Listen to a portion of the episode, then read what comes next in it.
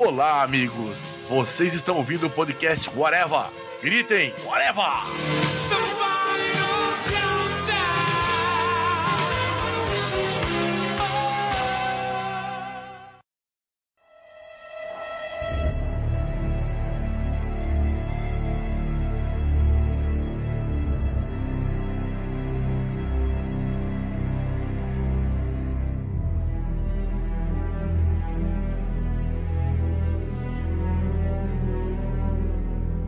Podcast Arava começando, minha gente. E hoje vamos salvar a DC nos cinemas, isso mesmo. A gente vai nos, usar nossos uniformes de heróis e vamos dar ideias sobre filmes que a DC podia fazer ou que a gente queria que existisse e como a gente poderia ajeitar e salvar esse universo é, cinematográfico estendido, né? Que eles chamam, né? DCU, é DCE creme de escola, né? Que vai ser DC Extended Universe. Mas para falar comigo aqui, Marcelo Soares, sobre esse está o senhor Thiago Moura e para o alto e avante, que é a frase que eu sempre falo quando vai ter filme, coisa de filme da DC. E o senhor Fernando Fonseca? Falta DC lembrar, no meio dessa papagaiada toda, que ela é uma editora com heróis de verdade. A gente vai falar primeiro sobre filmes em geral, né? Quais filmes a gente achava interessante de ter, e depois a gente fala mais sobre o universo que existe atualmente de filmes. Mas, Moura, começa aí puxando aí um, uma ideia sua. Cara, uma ideia que, na verdade, nasceu já e já morreu também, né? Acabou virando animação, que é o filme da Liga da Justiça Sombria do Guilherme Del Toro, cara. Eu queria muito ter visto isso acontecer. Uma animação bem fraquinha. Quem não viu ainda tem review do Marcelo, inclusive, lá no blog. Cara, o Guilherme Del Toro, o cara é bom pra caralho. Não faz sentido ser uma equipe, né? Nós somos a Liga da Justiça, não. Nós somos a Liga da Justiça Dark. É, tipo, super-homem emo, né? Não, é. o, Não, esse é o do Snyder. Nós somos a Liga da Justiça Gótico Suave. O... por acaso, esses personagens por acaso se encontrassem, eu acho que tinha que focar em três personagens, tá? Constantine, obviamente, e no Jason Blood, que é o Etrigan eles se unirem por causa da Michanadu, que de alguma forma ela fosse meio que a, o mestre dos magos, sabe qual é? Ela que mexesse os pauzinhos pra eles se unirem para enfrentar alguma coisa. E daí enfiar também o, o, monstro do pântano na história, ele sendo meio que o, o MacGuffin da história, sabe? Vilão, que eu acho que podia ser tipo o Félix Fausto, que é o único mago que eu lembro do mal da DC armando alguma coisa para acessar o poder do verde, que é aquele conceito da Terra 2, dos 952, que tem o, o, Guardião do Verde, que no caso é o Lanterna Verde, né? No universo regular é o Monstro do Pântano, e que na verdade, vamos supor, ele quer acessar essas, essas energias primordiais da Terra e acessar o poder do cinza, que é a morte, né? Segundo os 952 lá na Terra 2, e daí podia colocar vilão físico, digamos assim, o Solomon Grundy a DC faz tão errado no cinema, mas tão errado que a gente já tá apelando pra 952 como exemplo de coisas Sim. positivas. Terra 2 foi um conceito muito legal que eles criaram. 952, é, é, ele fez essa versão da Liga da Justiça eh, Sombria, é uma das poucas coisas também legais, assim. Chegou a ler, Moro, o arco inicial? Só, só, a primeira edição eu li da Liga da Justiça Sombria. Eu li só o primeiro arco. Porque o, o que o Moro tá citando aí é mais ou menos um pouco o que é o primeiro arco, e é mais ou menos um pouco o que é a animação, né? Só que o primeiro arco, o vilão é a magia, e na animação o vilão não é a magia, é outro é personagem. Por motivos óbvios, né? Porque cagaram a magia já toda. É, provavelmente não, não, não, não quiseram usar. É, no primeiro arco, a Madame Xanadu é exatamente a personagem que junta todo mundo, né? Na animação, quem junta todo mundo é o Batman. Óbvio. Faz todo sentido. Porque sim, né? Porque é o Batman, né? Porque, Porque é o não Batman. pode se produzir nada da DC sem o Batman. Mas, cara, o Batman, ele tá muito, sabe, papagaio pirata, assim, tipo, que não faz nada assim, na história. Ele só tá lá pra dizer assim, até ele o Batman. Ele aparece no final e fala assim, oi, eu sou o Batman. Vocês viram na animação de hoje? Várias pessoas ao redor do mundo estão começando a fazer ataques violentos, ou atropelando pessoas, ou matando pessoas com armas e tal. E todas essas pessoas, quando são presas ou são pegas pelos heróis, dizem que estavam enfrentando demônios as pessoas estão vendo demônios onde, onde são seres humanos. Então tem alguma coisa de mal acontecendo. E a Liga da Justiça não sabe como agir. Nisso, Batman diz: Ah, isso é magia, não ligo para isso, vamos embora para casa. Se fosse uma, qualquer outra história, o Batman diria: Ok, eu sei quem vou procurar. Irei procurar Fulano de Tal, para Fulano de Tal resolver isso. No caso, seria o Constantine. Mas não, ele vai para casa de fato. O trailer mostra isso, ele se barbeando no, no banheiro. E aparece no vapor do espelho do banheiro o nome Constantino. E começa a aparecer isso em vários cantos da casa. Aí ele faz, porra, eu tenho que procurar o Constantino então, né? Quem é Constantino? Quem que bota esses vapor? Aí você descobre mais à frente, quando ele vai atrás da Zatanna, que é a única personagem que ele conhece, eu acho, de magia, que faz magia. A Liga já conhecia, aí ele descobre que é o desafiador que tá fazendo isso. Ah, pode crer. Que o desafiador sabia que aquilo ali era uma coisa perigosa, porque a entidade lá que comanda, né, que deu os poderes a ele, falou e que era pra Constantine intervir. Ah, tem que ter o desafiador também, tá? No meu filme ali, do, do Guilherme Del Toro, esqueci do desafiador.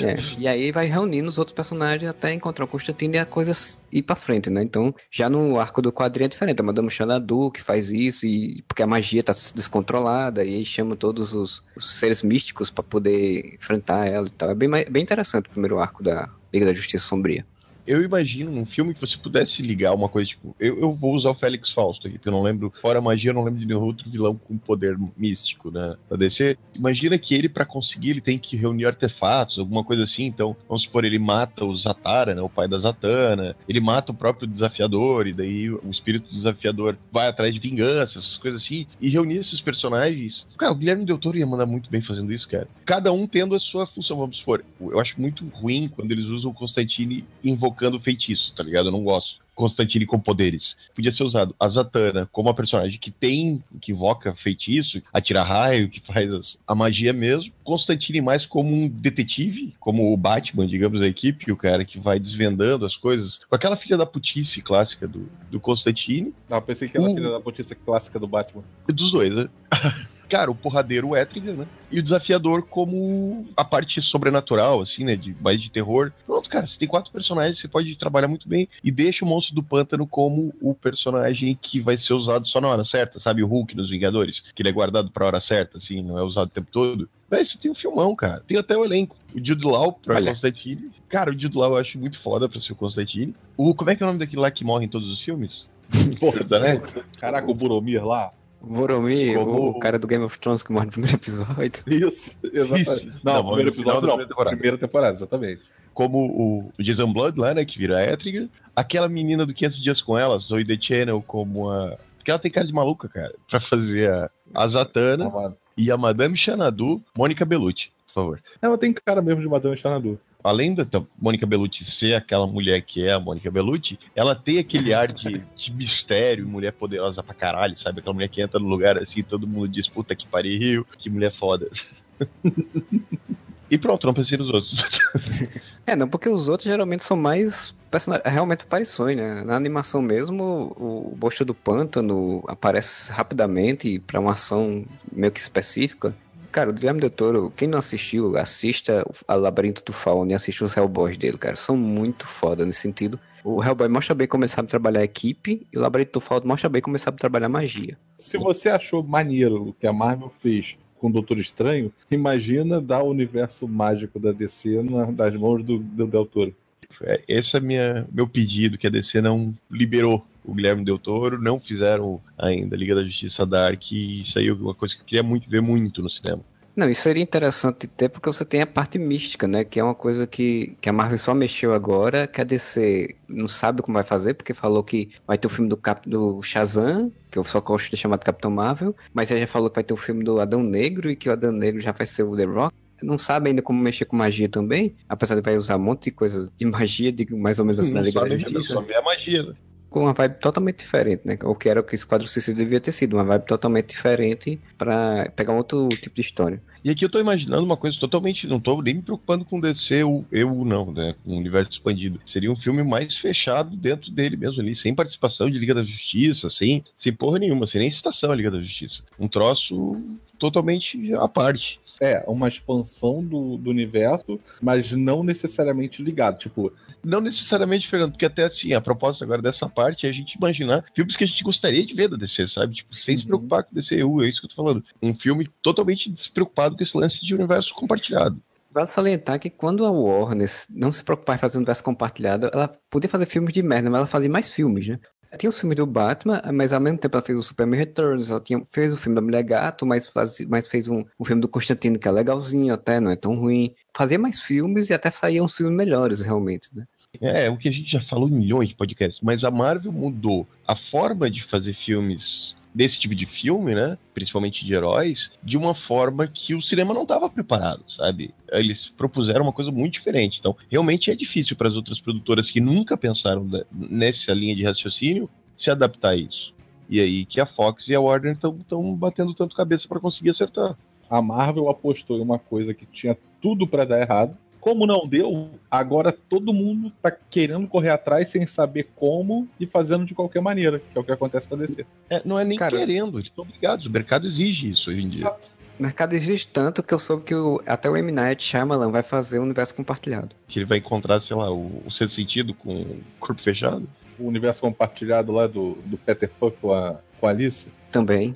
É, mas isso já tem. Chama Once Upon a Time. Que passa na NBC. Não, o, o do Shyamalan ele vai usar o corpo fechado, de fato, para fazer um meio que um universo compartilhado com algumas outras obras dele aí. Mas isso aí é, é para outra história, para outro podcast. O universo compartilhado, eu sou mais então o Quentin Tarantino, que já faz isso há muito mais tempo. Verdade. E o Agnaldo Silva. Todas as cidadezinhas das novelas do Agnaldo Silva ficavam perto de Cerro Azul, cara. Os personagens até se conheciam. Sim, o Coronel Murilo Pontes foi jogar pôquer em, em Greenville.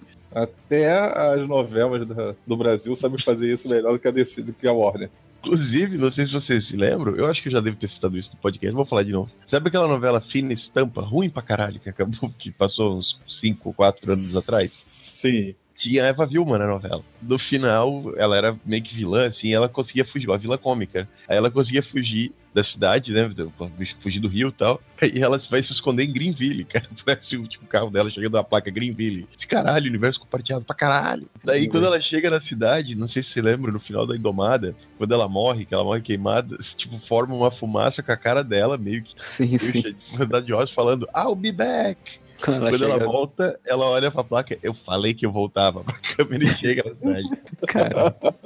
Universo compartilhado, cara. Isso é muito divertido, né, velho? tá vendo? Vai, a próxima novela do Aguinaldo Silva, Nazaré vai ser a vilã. Assassino Enfim, favorito. Não é podcast de novela, né? A gente tem que marcar o um...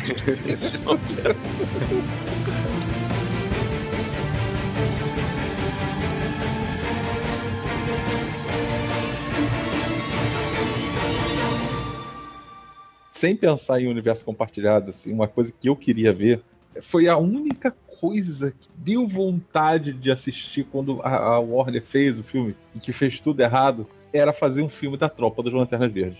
Vai no espaço, aquela questão de polícia do espaço. Inclusive, eu faria sem o Al, o Al Jordan. Eu usaria o John Stewart como o, o Lanterna da Terra, porque depois do, do, desenho da Liga, todo mundo sabe que ele, ele é um Lanterna muito mais legal do que o Al Jordan. Na animação da Liga da Justiça Dark, quem aparece como lanterna é ele. A formação que tá nesse desenho é muita formação do desenho na, do, do Paul Dini pro Steam. Gavião Negro, que o Gavião Negro nem nos quadrinhos é da Liga mais. E tava lá no desenho, tá o, o John Stewart, né? E ele e fala, pô, que droga, isso aconteceu logo na semana que eu tô substituindo o Al Jordan. É legal por isso, assim, ter essas, essas referências. Então, tipo, realmente é um personagem muito mais interessante hoje em dia. Eu usaria ele como, como um lanterna humano, porque tem que ter o um personagem humano para poder fazer a guia. É você apostar num filme com basicamente o mesmo esquema que foi que deu certo em Guardiões da Galáxia. Você junta uns cinco personagens, então você teria o John Stewart, você coloca o Kilowog, que, que seria o, o, Drax. O Drax. Eu esqueci o nome da, daquela mulher, uma mulher de, de pele roxa lá namorava com o Joe Stewart na, na, na, revista da Tropa. Podia ser também a filha do Sinestro. Teve, teve uma época que tinha a filha do Sinestro. Podia ser a filha do Sinestro. Bota o Gnorte, né? É, o, o Gnorte. Não, o Gnorte. o Gnorte podia ser um alívio cômico. O Gnorte ia ser muito o, o Jar Jar Binks nessa merda, né?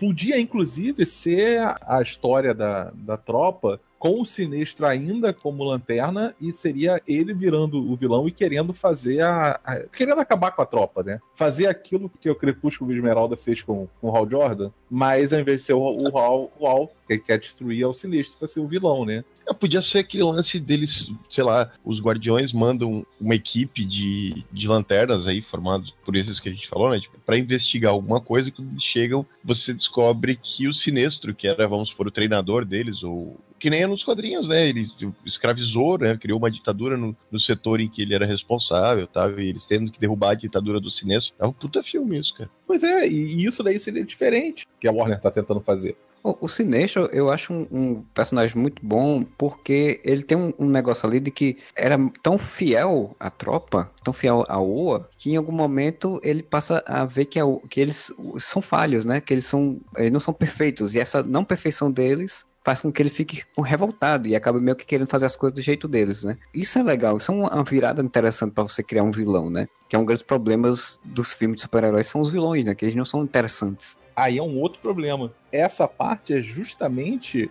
um dos erros maiores que a DC tem, que é querer se nivelar com o que a Marvel tá fazendo e em vez de pegar os vilões bons que ela tem, ela tem bons vilões, ela tem vilões melhores. Ela quer colocar só vilões bobões. Cara, a, DC ela tem uma vantagem muito grande sobre a Marvel nesse sentido. A DC tem os vilões muito fodas e o Sinestro é um deles. O Sinestro é o cara que ele começou a desacreditar que a, da tropa, porque a tropa, ela, a energia verde se baseia na força de vontade, né? Começa a, a, a duvidar que realmente você trazer ordem você trazer paz para o universo pode ser feito através da força de vontade, que é uma coisa positiva, mas que demanda demanda boa vontade, né, do, das pessoas. E ele acha que a ordem só se consegue através do medo. E é por isso que você tem o, né, o nascimento da tropa amarela, que é em cima do lance do medo. Puta Space Opera, uma trilogia disso, sabe, com o nascimento nascimento da tropa de, dos Lanternas Amarelas, uma continuação primeiro filme aquela tropa derrotaria o, o Sinestro, e no segundo Leve filme seria o Sinestro montando a sua própria tropa, né? Pra poder enfrentar a, a tropa das Lanternas Verdes. Até como é nos quadrinhos, ele ser mandado pro, pro universo de antimatéria, no universo de antimatéria ele descobrir que a energia amarela lá, com os guardiões esquecidos do planeta lá, que, que ele Guarda. consegue o quarto. Nesse, nesse caso, eu acho que, assim, pensando aí, vamos pensar como produtores executivos do filme. Você usar o conceito de antimatéria já nesse filme eu acho uma coisa meio complexa. No final do filme, ele ser mandado pra um lugar que, cara, o universo de antimatéria seria uma zona fantasma, sabe? É ah, simplesmente sim. um nomezinho bonito, entendeu? Ele foi banido para um lugar onde ele não deveria voltar. E aí é óbvio, como vai ter no segundo filme, que ele consegue voltar. E esse banimento, na verdade, só conseguiu deixar ele mais forte. E ele com a sua própria tropa. Isso. Tá ligado que assim, a ideia do filme do, com o Ryan Reynolds lá do Lanterna Verde era basicamente isso pro segundo filme, né? Eles queriam utilizar o conceito do, do amarelo, né? E do, do medo. Só que em vez de fazer da forma como era no original, eles foram usar a forma de Geoff, Geoff Jones, né? Que já foi o Parallax. E o Parallax sendo vilão. E aí, o que sobrou da energia do Parallax. Não, né? O Sinestro faz um anel amarelo e pra poder ele virar o vilão do segundo filme. Que até tem o, o Trilhas Honestos, né? Que ele tira uma piada. Que quando mostra assim, a cena pós-crédito, o Sinestro pegando e fala: Ah, que bonitinho. Eles achavam que ia ter um segundo filme. Essa é a ideia. Só que eles fizeram da forma errada, assim, né? Eles quiseram já trazer esse conceito Parallax. Pra mim é um conceito muito complexo e muito até chato, assim, de você usar hoje em dia. A ideia original já era muito boa. Porque aquele monstro de vômito voando, cara, pelo amor de Deus. E fora que, cara, para um terceiro filme você pode colocar o Atrocitus e a tropa dos Lanternas Vermelhos, tá ligado? Como vilões. Porque a origem do Atrocitus é muito foda, cara. O lance de, de que ele e mais quatro ou cinco caras, não sei, são os únicos sobreviventes do ataque dos caçadores, né? Que era aqueles robôs que os guardiões tinham criado Sim. antes dos lanternas. E aí o Atrocitus vai lá e mata os outros quatro e usando o sangue deles ele cria a bateria vermelha, cara. Porra, foda pra caralho pro terceiro filme, assim, sabe? Grande lance é que a tropa dos lanternas ela consegue te dar todo esse clima de space opera que tá sempre em moda, né, ainda mais com Star Wars, e ainda tem todo um lance de anel que vai a, mais inocente vai acabar sempre associando ao Senhor dos Anéis, e tem todo esse esquema de, de você ter grupos acaba aparecendo com próprias equipes de RPG, né? E isso daí tudo funcionaria. Assim, isso é uma Sim. mina de ouro mesmo que você cria o conceito dentro desse universo Lanterna Verde de que as baterias de energia elas são energias básicas do universo que podem ser criadas através do espectro. Igual é nos quadrinhos, cara, sabe? Tipo, é uma coisa muito legal. E você cria essa mitologia, essa realidade dentro do, desse universo. A DC criaria o seu próprio Star Wars, cara. Não entendi porque no filme do Lanterna Verde, eles não fizeram uma coisa que é tão básica que, tipo, o Senhor dos Anéis fez, todo mundo sempre faz, que é fazer uma introdução explicando isso. Ah, o universo foi criado e a partir dele energias essenciais e tem o, o, verde, que é a energia da força de vontade e tal. Porque o Senhor dos Anéis, por exemplo, ele conta toda a base da história em um clipezinho rápido com a narração off. Isso faz, mas é bem mal feito, assim, tipo, essa explicação, sabe? É bem. Isso aqui são os guardiões, isso aqui é fonte de energia e foda-se. Porque, tipo, você imagina uma abertura disso em animação, uma animação mais, né, Que nem a Nova Fronteira, por exemplo, faz aquela animaçãozinha de abertura. E uma animaçãozinha contando essa origem dos poderes, da coisa da energia, das tipos de energias que tem. Daí você vai pra história. Tipo, já, você já mostrou o povo que é aquela história, então fica mais fácil as pessoas já entender lá na frente. Não precisa ficar o personagem ficar explicando, explicando. As cores Sim. e os sentimentos você poderia ter participações das outras tropas, mas não de uma forma forte. Por exemplo, a, a tropa índigo, tá ligado? Que é a tribo índigo, na verdade, né?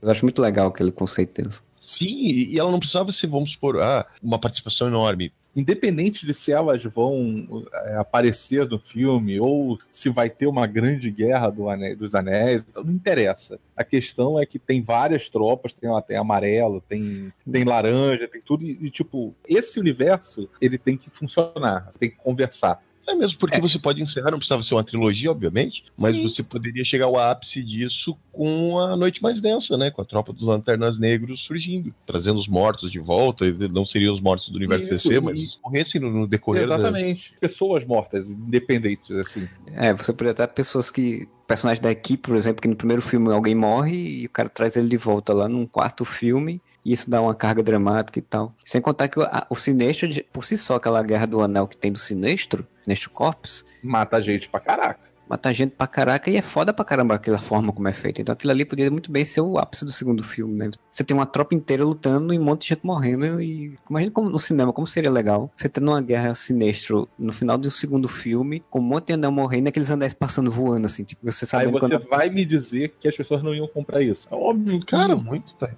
Muito. E outra, sem porra nenhuma na Terra, cara. Não precisa ter cena na Terra. É, você só tem o John Stewart para ter um humano, porque sempre precisa de um humano para poder guiar. Não se passa na Terra, não tem 500 lanternas verdes humanos, não, é só um. É, e o mais legal do, de ser o John Stewart, porque o John Stewart, ele sendo aquela personalidade que tinha no desenho da Liga, uma coisa meio militar, mais séria, ele diverge completamente do que é o Peter Quill, por exemplo, né? Porque o Peter Quill é a coisa mais farofona, assim, mais brincalhona. Então, tipo, seria o John Stewart sendo sério, ao longo do filme tentando ficar mais relaxado com os outros personagens, né? A partir da relação que ele tem com os outros personagens da, da equipe, né? Que vai fazer a missão. Até vai poder diferenciar do Guardiões. Você chama um Will Smith pra esse papel. Ao invés de dar o papel de boss do pistoleiro, né? Que é o personagem C da DC pro, pro cara. Se ele fez o pistoleiro, ele aceitava fácil fazer o John Stewart. Porra!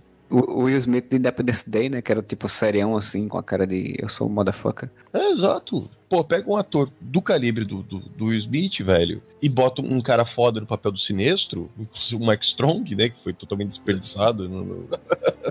né, uma puta saga do, do, Lanterna Verde. Um nome chamariz forte, um conceito legal, porque, cara, o conceito dos Lanterna Verdes, por mais que a gente viva falando, ah, mas seria um Guardiões da Galáxia, seria um Star Wars, cara, seria completamente diferente, cara. Sim, e isso daí é falado de uma forma elogiosa. Porque assim, a gente tá falando que seria tudo isso como potencial. Mesmo sendo ah, o Star Wars da DC, mas ia ser um, um conceito completamente diferente. Porque o lance dos anéis, do, do espectro de cores tal, é um, um conceito muito único. Você não viu isso no cinema. Basta salientar que tem uma, a dinâmica do, dos lanternas já, já, é bem diferente do, do, Star Wars, apesar da mesma lógica, porque, por exemplo, eles são uma força militar também, assim como é os Jedi, mas eles têm toda uma conexão de que eles precisam de uma bateria, precisam da, da energia da bateria, precisa, é meio que conexão constante com aquilo, tem um juramento, tem toda uma coisa bem mais assim que eu acho interessante, até de prender o público, de fazer o público sentir-se fã, gostar daquilo, do que, por exemplo, um Guardiões da Galáxia tinha.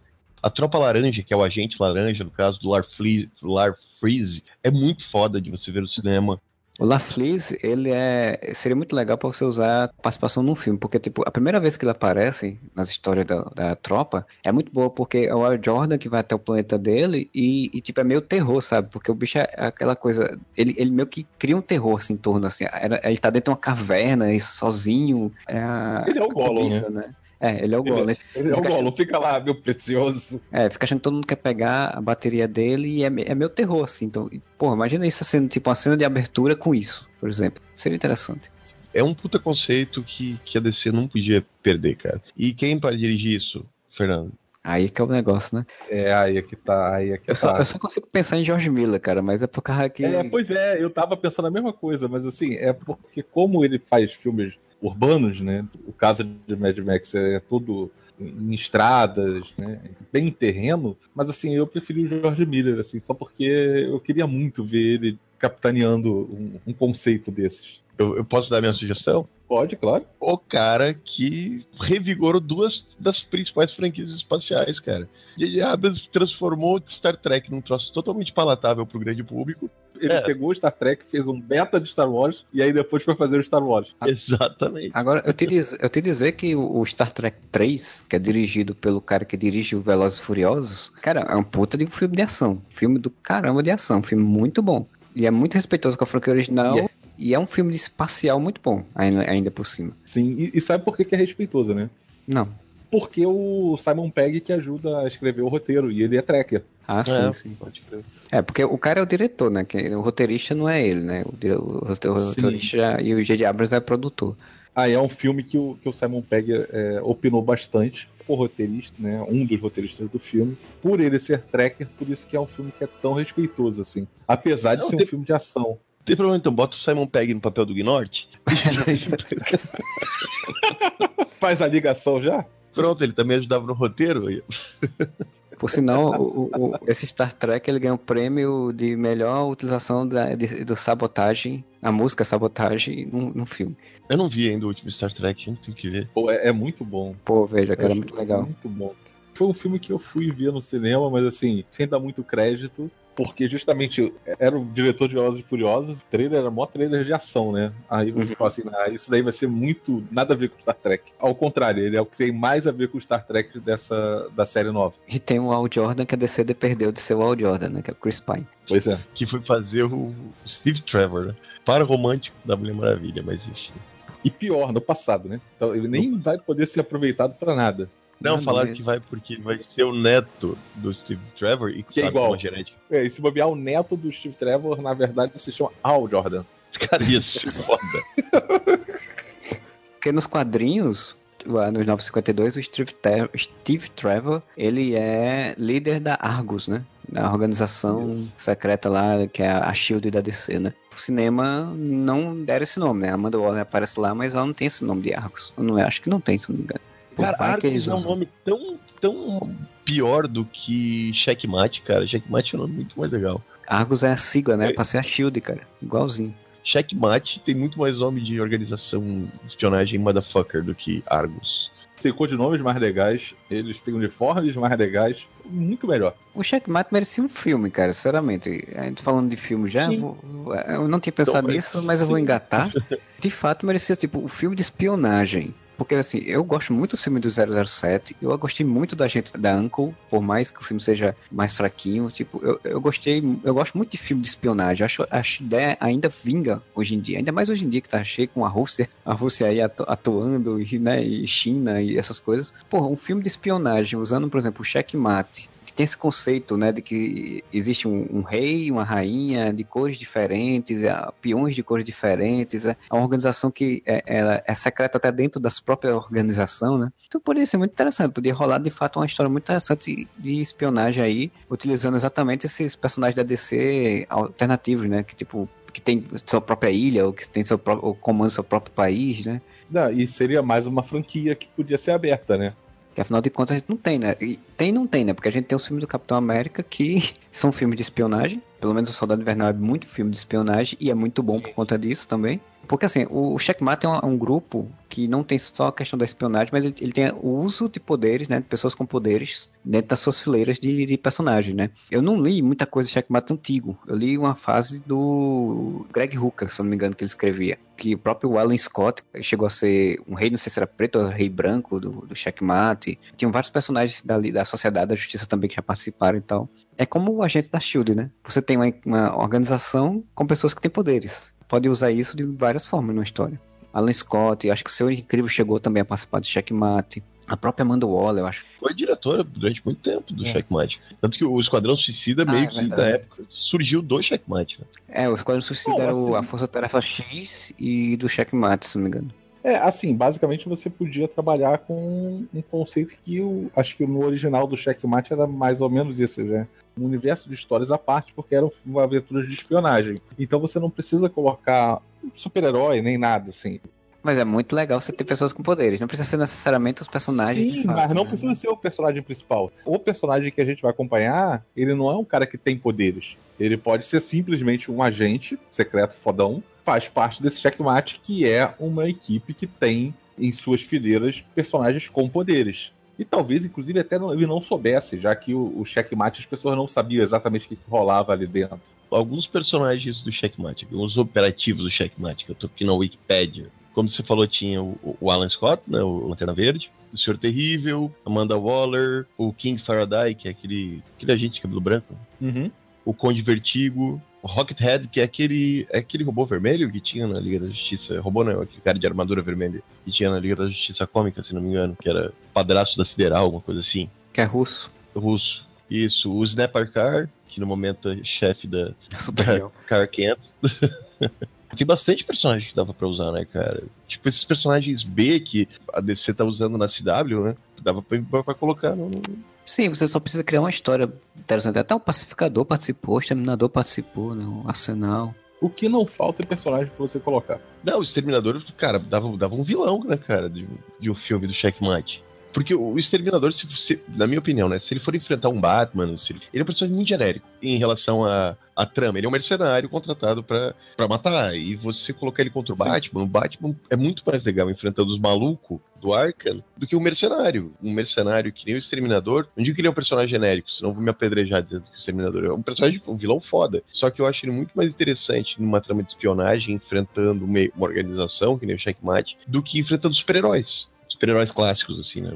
Ele, ele- ele é muito mais interessante quando ele não é usado como vilão padrão de super-herói. Sim, exatamente. Quando ele tem todo esse lance, assim, assim como foi nos Titãs. Nos Titãs ele, ele tinha todo esse lance de ter a missão, tá lá cumprindo, mas tinha toda uma organização por trás, toda a, a questão de um mero vilãozinho, assim, tipo, oh, quero dominar o mundo, ou qualquer coisa do gênero. É, vou explodir a cidade. Não, e vira e mexe, ele é muito usado como exatamente tipo, ele é contratado por alguma organização ou instituição para fazer uma missão especial e aí acaba lidando com outros personagens da DC. Eu sei que na DC, além de Checkmate, além do Argus, tem outros grupos, por exemplo, de- tempo desse eu tava lendo a história da, do Espiral, né? Que era a história do com que tava o Dick Grayson. Outra agência aleatória, né? Outra Shield, né? Se eu não me engano, a Espiral ela é mais a agência do mal. Pelo menos nas histórias que eu tava lendo do Dick Grayson, ela não era tão boazinha assim. Ela era uma caos. O que eu achei seria legal seria você ter essas brigas de agências, né? Ou essas checkmate fazendo uma missão, você tem uma espiral faz- tentando fazer a contramissão para poder que aquilo que ele- o checkmate quer impedir vá acontecer e tal. Esse tipo de coisa eu acho muito legal. Aqui mais ou menos o que era para ter sido o filme do 007, o último, aquela sociedade secreta, aquele grupo secreto de vilões lá. Ah, Spectre. Spectro, isso. Eu achei tão legal quando viu a ideia do filme que, tipo, era o 007 versus a Spectre. Isso seria legal de ver. Você tem uma organização secreta, o cara tem que descobrir essa organização secreta e tem que derrubar ele sendo de outra organização secreta. Pena que o 007 não é tão bom, o fi- o filme que tem Spectre. Mas é uma ideia que eu acho, acho interessante. É, é uma ideia tão boa que usaram no Missão Impossível também, né? Pô, Missão Impossível conseguiu usar isso bem melhor do que o 007 até. A ideia tá ali, por que não fazer? No Missão Impossível é uma organização que ajuda pessoas ruins, né? pessoas más, que querem fazer mal- maldades. É. Assim como a Spectre. E Checkmate é um nome legal pra caralho, uma agência secreta. Pô, muito.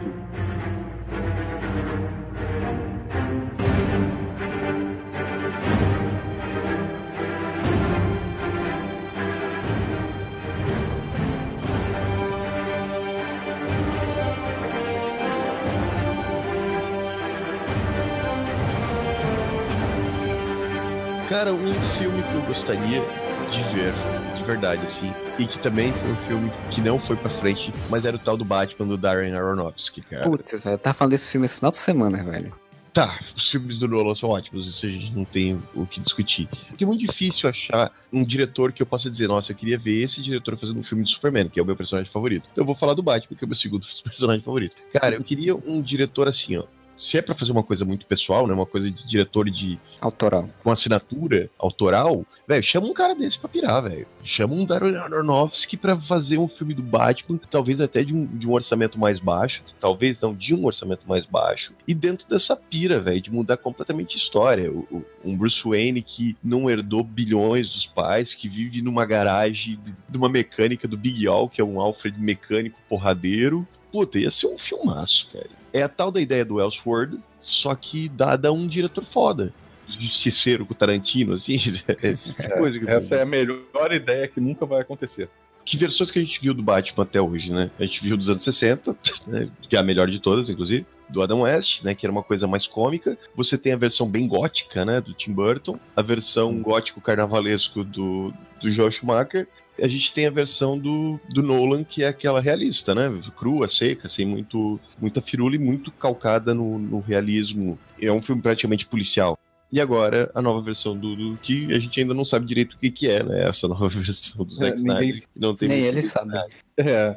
Vamos dizer que é a versão psicótica do Batman. Não, e que puxa para um cartunesco que não se entrega a cartunesco, sabe? Não tem muito. Não tem muita identidade, tá muito estranho isso. Mas enfim, o Aronofsky ele podia apresentar uma versão crua, sabe? Mais mundo cão do Batman, cara. E o Batman ele é um personagem que ele é muito utilizado, e a DC sabe muito bem disso, porque ele é muito polivalente. Isso é indiscutível. Ao contrário do Superman ou da Mulher Maravilha, o Batman se encaixa em qualquer, quase todo tipo de narrativa. Ele é um personagem muito adaptável. E você fazer um universo mais mundo cão, sabe? Menos estilizado e mais cru mesmo, mais Hacking for a Dream, assim, do, do Batman, é uma coisa que eu queria ter visto muito pela mão do Darren Aronofsky. Eu falei 10 vezes Darren Aronofsky.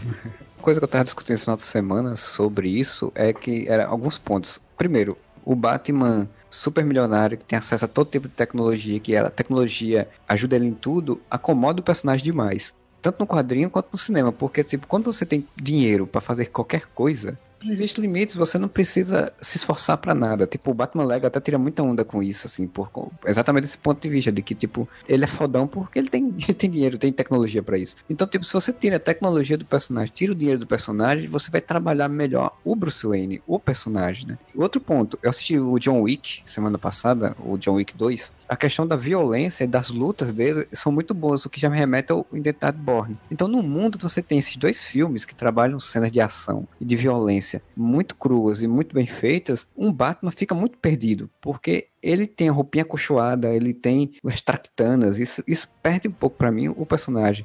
Nessa abordagem do Aronofsky, não sei se eu concordaria com o Big Al ser um negão fortão, altão, mecânico.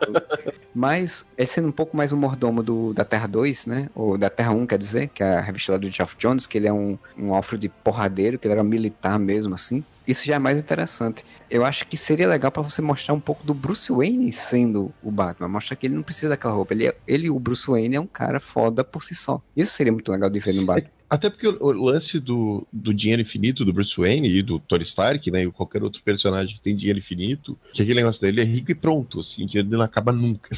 É, o Tony Stark e o Bruce Wayne nunca tem problemas nas empresas dele, né? Nunca tem crise financeira. Não, mas, pô, não tem crise é que vira um Deus Ex Machina, né? Sim. Tipo, nossa, preciso de uma nave espacial para levar a gente para Marte. Não, não tem problema, minha empresa vai fazer porque eu tenho dinheiro para isso. Então. Vai fazer rápido porque eu tenho muito dinheiro. Ninguém vai perceber, inclusive. É o Batman do Adam West, né? Que o cara dizia. Eu tava vendo a animação também, né? Do Batman 66. E tipo, ah, se eu precisar de um foguete pro, pro espaço, vai ter um foguete. É, exato que o Batman é um personagem foda, e, e, olha, eu estou falando isso. E ele foi perdendo, na minha opinião, pelo menos para mim, o apelo, quando ele foi ficando cada vez mais Deus Ex Machina. Eu já imaginei isso antes, eu já tenho um aparelho que faz isso, eu tenho aqui é. meu. Com bons tempos que ele tinha um bate repelente de, de tubarões. tubarões. Culpa de quem? Do Great Morrison, isso. Exatamente. E eu queria muito ver o Batman que sabe que vai investigar, que vai cair na porrada com os bandidos sem ter uma puta armadura, que um laser, um batirangue e mira laser e móvel que sobe pelas paredes e moto que vira avião quase todas as visões, visões né, que a gente tem, todas as, vezes que a gente vê o Batman no cinema, ele é muito mais tecnológico do que ninja e detetive. Detetive é uma coisa que foi esquecida há muito tempo, porque ele é o maior detetive do mundo, né? Não, isso aí nunca, né? Aqui no podcast a gente já chegou à, à conclusão que o Detetive Chimp é muito mais detetive do que o Batman. Exatamente.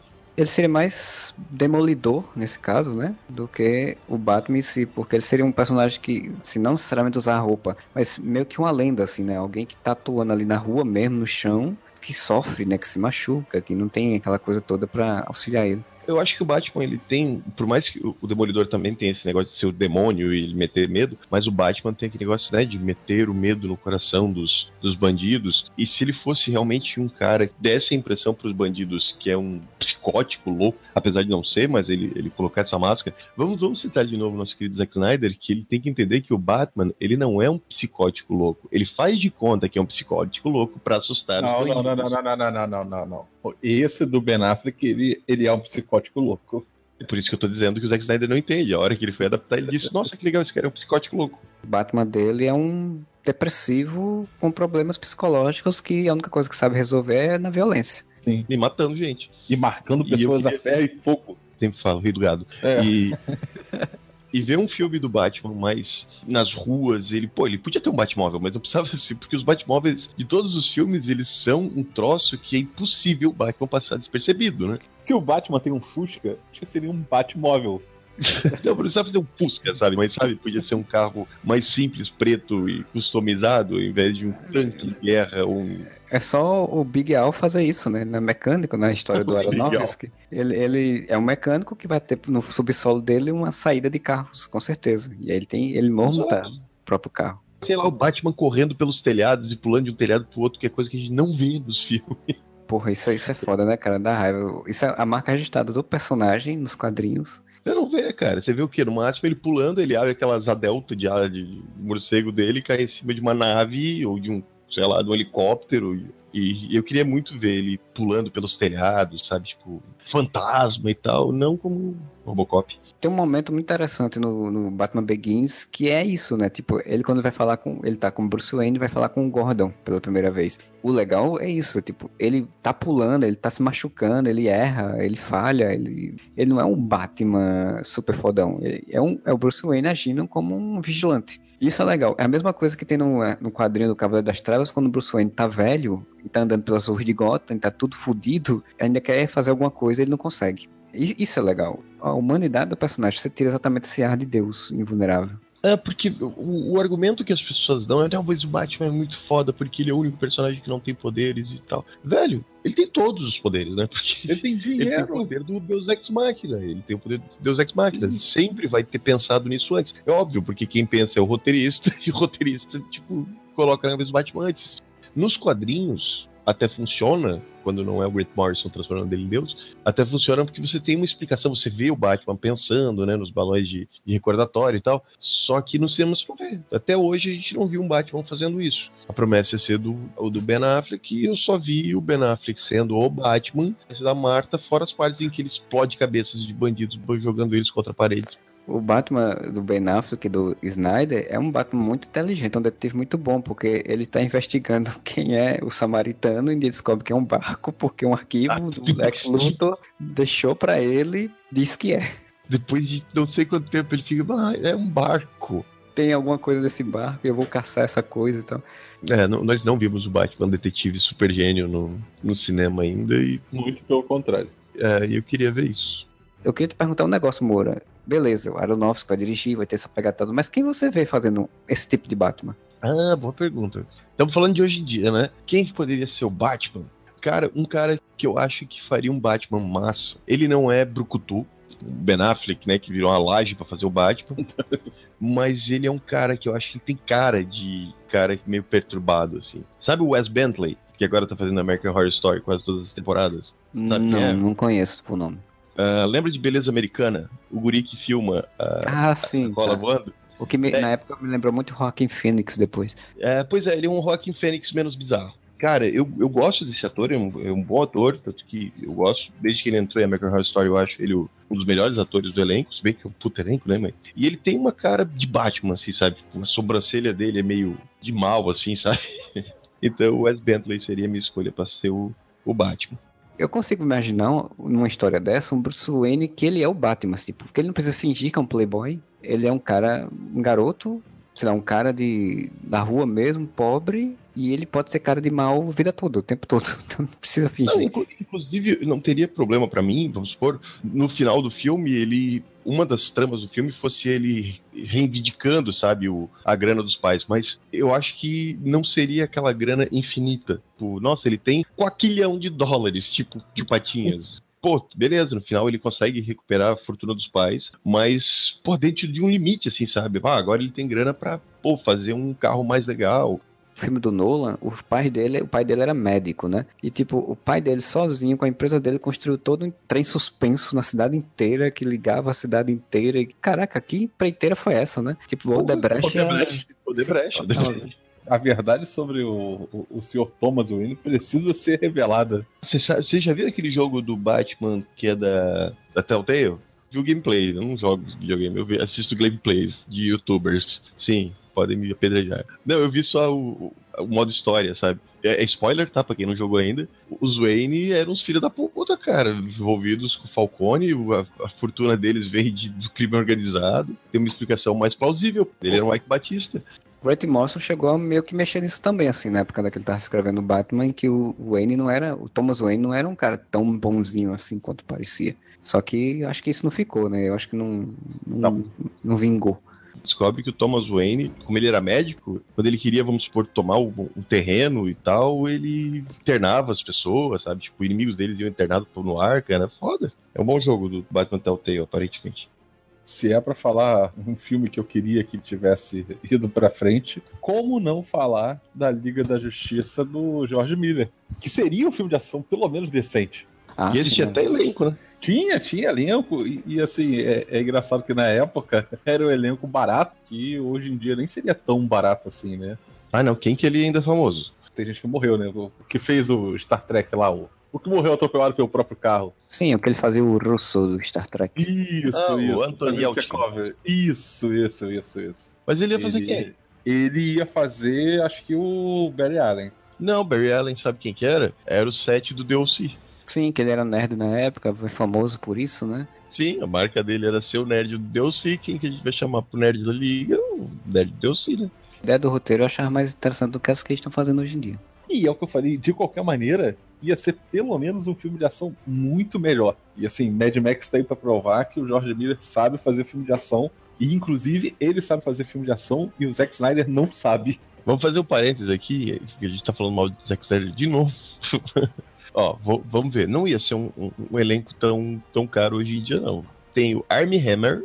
O caixa dele é um pouquinho mais caro do que o normal por causa de seriado, alguma coisa que ele fez, mas. Aí olha lá, né? Porque se- eles estão tentando emplacar esse cara faz tempo e não tá rolando, né? Ele ia ser o Batman. O Adam Brody, né? Que é o, o set do DLC, ia ser o Flash. Um cara chamado DJ Cotrona. Ele é, ele, ele fez o seriado lá do, do Drink do Inferno, não é? Ah, ele faz Drink do Inferno? Ele é o, ele é o 7, eu acho, do, no do Drink do Inferno. Aqui ele tá relacionado ao G.I. Joe Retaliation, comandalização. Ele seria o Superman. Megan Gale tá aqui relacionado com o Project Runway Austrália. mas, mas que ela é tipo uma, uma Ellen Gazzaroli gringa. Ela seria a, A Mulher. Maravilha. O Santiago Cabreira, sabe quem é Santiago Cabreira? Não, mas você vai dizer. É Santiago Cabreira era aquele pintor que tinha que se drogar pra ver o futuro em Heroes. Puta que Ah. pariu. Ele seria o Aquaman. Um cara chamado Hugh, Hugh Case Byrne. Mas ele fez Mad Max uh, Estado da Fúria. Eu acho que ele é o vilão. Mas eu não sei quem é esse cara. Hugh Case Byrne. Não sei falar o nome dele. É difícil demais falar o nome dele. Marciano, né? O Ajax. A Teresa Palmer, que é de The Grudge 2. O que que é The Grudge, cara? Deve ser filme de terror. Seria a Talia Al Ghul. Ah, isso mesmo é o grito. É o grito? É, The Groot é o grito. O. O Groot, o Groot 2, né, o Grito 2, seria a Talia. E o Jay Baruchel, de Goon, continuo sabendo quem é, seria o Maxwell Lord. Ainda tem o Common, né, o rapper e ator Common, como o John Stewart. Um bom filme começa com um bom lanterna. Exatamente. O Anton Yelchin realmente estava no elenco, né, o gurizão que lá que morreu. Seria o Wally West. Ah, viu? Eu sabia que ia ser um velocista. Zoe Kazan, que eu não sei quem é, seria Iris West. E um ator que eu não faço a menor ideia, que é, que é o Stephen Tobolowski, seria o Alfred. Cara, ia ser muito barato esse elenco hoje em dia. Ah, não, certeza. Porque, pelo amor de Deus, cara. Estão todos na Record, fazendo 10 mandamentos. Com o Kaique Brito. Beto com o Kaique Brito. É, cancelaram em cima das gravações. Né? É, porque teve, teve toda a confusão, foi a época do, da greve dos roteiristas, aí depois teve um embrólio também com a Austrália, onde ia ser filmado o filme. Tu, Moura, tu tem aí fala do roteiro? Porque eu tô procurando aqui pra ver se tem uma discussão melhor. É, assim, eu não lembro exatamente os detalhes do roteiro, mas assim, eu acho que ia ser uma coisa meio baseada em Torre de Babel, tanto que tinha talha título é Liga da Justiça Mortal, né? Se eu não me engano, o que eu tinha visto é que ia ter a coisa do irmão Olho e exatamente a Torre de Babel, que o Batman teria todas as informações dos super-heróis a partir do irmão Olho. Torre de Babel?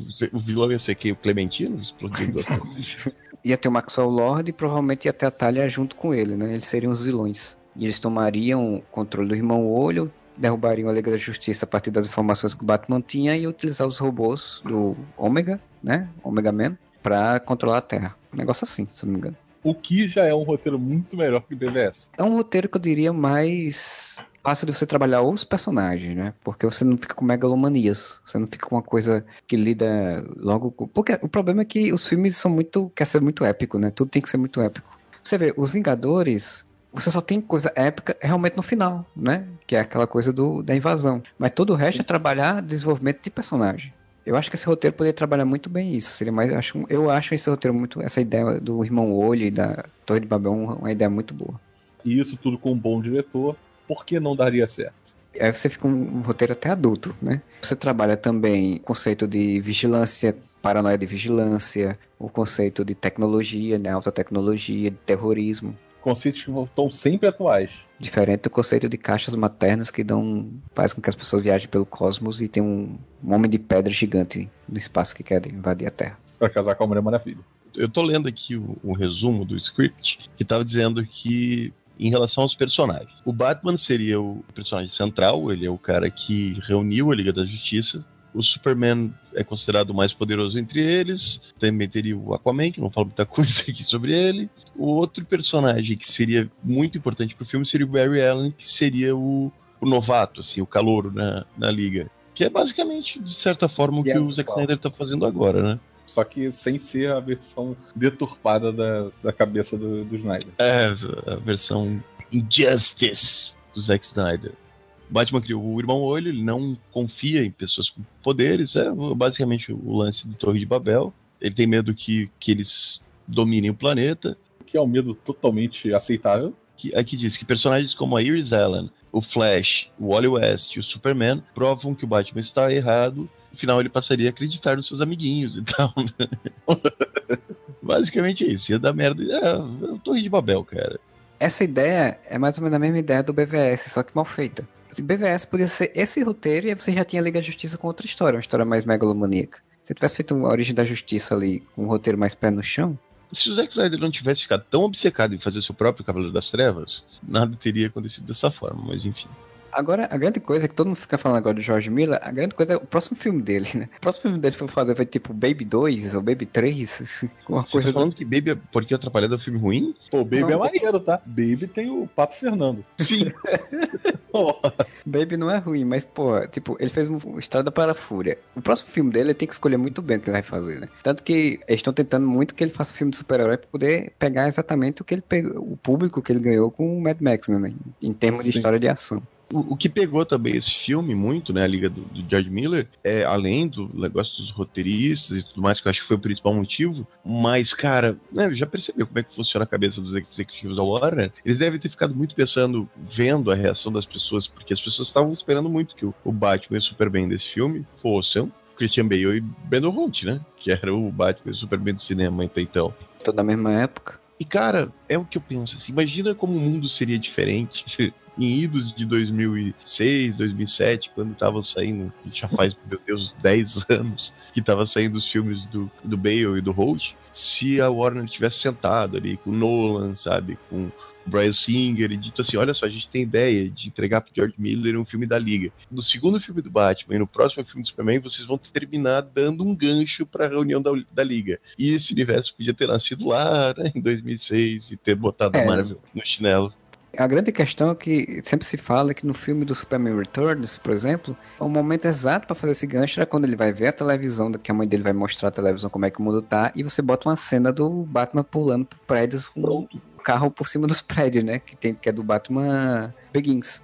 Sim. Você já bota que aquelas duas histórias estão no mesmo universo, você não precisa ficar falando, você só mostra. E aí você fazer um filme da Liga com os dois personagens. Sim, você podia fazer um BVS lá naquele tempo. Como é que o Batman termina o segundo filme? Fugindo. Ele termina fugindo da polícia. E não sei se vocês lembram os boatos que tinha na época, que ficou aquele bafafá de todo o que, que ia acontecer no terceiro filme do Batman do Nolan, e tinha gente cogitando a possibilidade do Superman e tentar capturar o Batman, cara. E é tudo coisa que a Warner não arriscou naquela época. E, velho, na minha opinião, um filme, um terceiro filme do Batman, para segundo filme do Superman do Holt, em que fosse o PVS, entre aspas, no sentido do Superman indo capturar o Batman, que era considerado, então, por escolha própria dele, um terrorista, um vilão, um vilão cara, seria um filme melhor do que foi o, Dark Knight Rises, cara. Eu, eu não consigo culpar o Nolan por esse filme ser ruim, porque pô, a morte do Heath Ledger realmente acabou, né, com o planejamento que o Nolan tinha pro terceiro filme. Mas, top aí, ó. Um filme que eu queria ter visto: Batman vs Superman com Brandon Holt e Christian Bale lá em 2007, 2008, como continuação do Cavaleiro das Trevas. Era esse daí com um Hit Ledger de, de vilão coringa ainda por cima, né?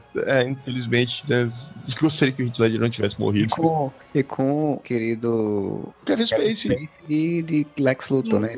Eles dois se juntando pra enfrentar o Tonal Batman e o Superman. O, o Luthor do, do Kevin Spacey, ele é meio ruim, né? Do, do, Superman Returns, convenhamos. Mas mais por causa da decisão ruim do Brian Singer. Seria o Luthor do, do Gene Hackman. Gene Hackman.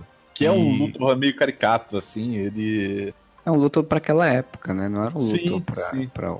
site que saiu esse filme. Se tivesse sido pensado a ideia, né? Se alguém tivesse chegado na Warner com a ideia de puta, universo compartilhado é muito legal, hein? A Marvel vai fazer, hein? Vamos fazer antes cara, tinha justificativa perfeita pro, enfrentamento entre Batman e Superman, o que não teve, né? Dessa vez, tiveram que inventar uma justificativa. Pô, fazia todo sentido, cara. O Superman ia lá capturar o Batman, que era um terrorista, o Batman ia ter que enfrentar o Superman. E os dois iam cair na porrada. Ia fazer até mais sentido numa luta meio Cavaleiro das Trevas, né? Do, do Superman indo para cima do Batman, do que esse, né? Você ou você mata o Batman ou mata sua mãe. Seria uma justificativa realmente plausível. Esse não é uma realidade alternativa da Terra 3 ou Terra 4. Existe esse filme, a DC fez um universo compartilhado, ganha mais dinheiro. Quem reclama são os fãs da Marvel hoje em dia. Exatamente. É, são, são fãs da Marvel que choram porque nunca vão ver o filme dos Vingadores. Não, o filme dos Vingadores vai sair pelo Zack Snyder.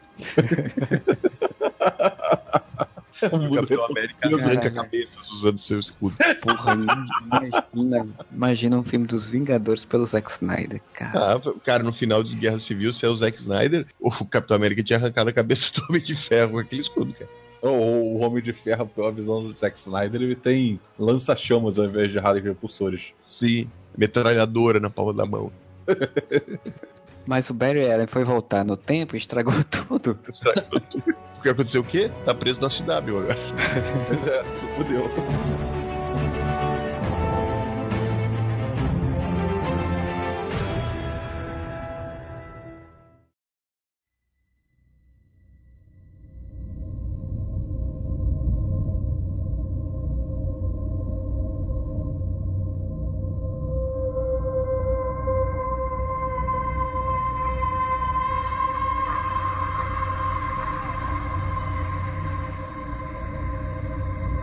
Eu vou falar minha última ideia de história, que na verdade vocês pegaram filmes que poderiam existir. Eu não tenho nenhuma ideia de história de filmes que poder, que projetos que existiam e não foram feitos, além do Superman Life, mas esse aí eu não quero falar. Não, esse você não ah, quer ver.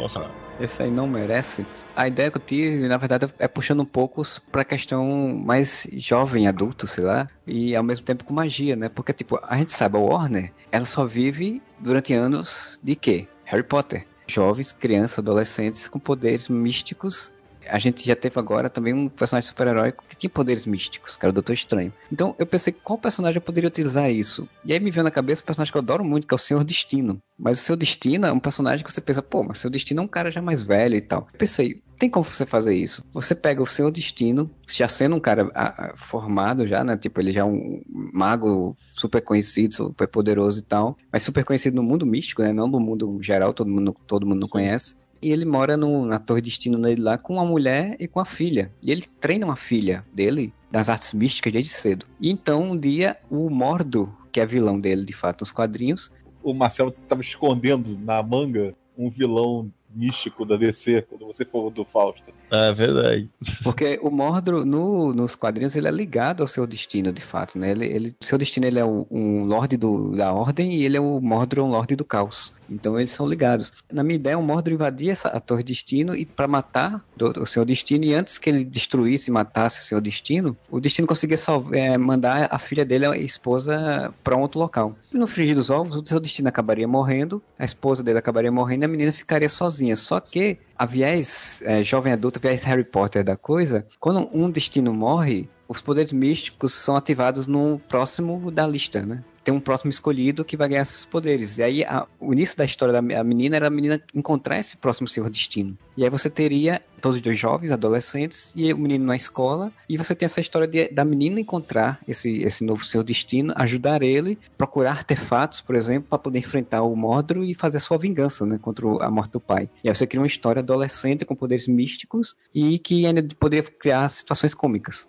Tem um lance foda do, do Senhor Destino. É o lance que o Elmo de Nabu, né? Ao mesmo tempo que ele dá poderes pro cara, ele é uma maldição, né? Sim. Porque o cara fica preso, o cara perde identidade. Geralmente muitos enlouquecem. Sim, cara, isso dá um puta filme, velho. Um lance mais dramático, sabe? Em Young Justice isso é muito bem retratado. Young Justice é a segunda melhor, o segundo melhor desenho animado de super-heróis ever, porque o primeiro, obviamente, é a Liga da Justiça do Bruce Timm. Quando o Kent Nelson, né, que é o clássico portador do, do Elmo de Nabu, o clássico Identidade Secreta do Destino, ele morre, quem fica preso, a princípio, se não me engano, é o Wally West. Mas ele consegue se livrar. E a Zatanna, porque a Zatanna tem poderes místicos, né? Ela pega pra ela o, o elmo de Nabu e se transforma na nova Senhora Destino. Só que o pai dela, o Zatara, faz um- uma barganha, né? Como já diria o. Doutor Estranho. É, o Doutor Estranho. Ah, sim.